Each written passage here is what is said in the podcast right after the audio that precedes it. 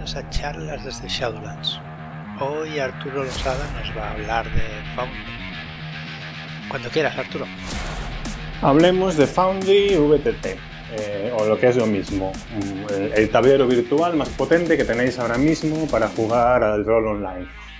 Es eh, una herramienta muy bonita, muy personalizable, muy práctica que requiere mm, una cierta complejidad. Es decir, si eres una de esas personas que no se entienden con los ordenadores, mi consejo es que ni lo intentes. Eh, si tienes una cierta maña, te harás con él.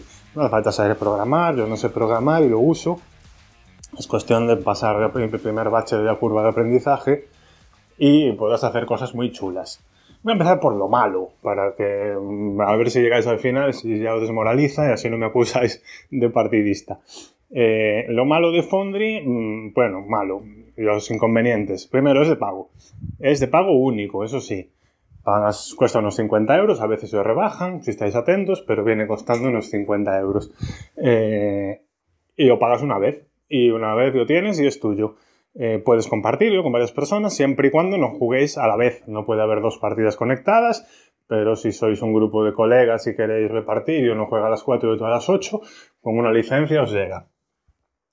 Es muy bonito, eh, tiene una potencia visual muy guay, permite mapas animados, permite animaciones, eh, dados en 3D personalizables. Eh, no, necesariamente tenéis que usarlo para mapas tipo mazmorreo, ¿sabes? la típica imagen de fondo que puedes poner para hacer un teatro de la mente. y la puedes poner con luces animadas, con detalles como que llueva, nieve, hojas de otoño, eh, efectos de fuego. Bueno, puedes hacer mogollón de virguerías. Si veis las partidas de Seregras en doblajes y mazmorras, Seregras dirige con Foundry y esas virguerías visuales que hace él, pues se pueden hacer con Foundry. El inconveniente, no tiene servidor. Tú lo que compras es eh, la plataforma en sí, pero tienes que buscarte una forma de que la gente se conecte a ella por internet. Esto es el peor bache que tiene Foundry. Es donde mucha gente se lo acaba comprando y luego no lo consigue. Entonces hay tres opciones, básicamente. La más sencilla y la más cara. Pagar un servidor. Funciona como en Roll20. Aquí, me les digo de lo anterior, pero es en este caso concreto. Hay páginas como The Forge, tú pagas un, servidor todos los meses y es una web en la que te conectas, tienes todas las funcionalidades de Foundry, eh, te registras allí, y, te olvidas de la parte más árida de la informática. Si te lo puedes permitir, pues es la más sencilla.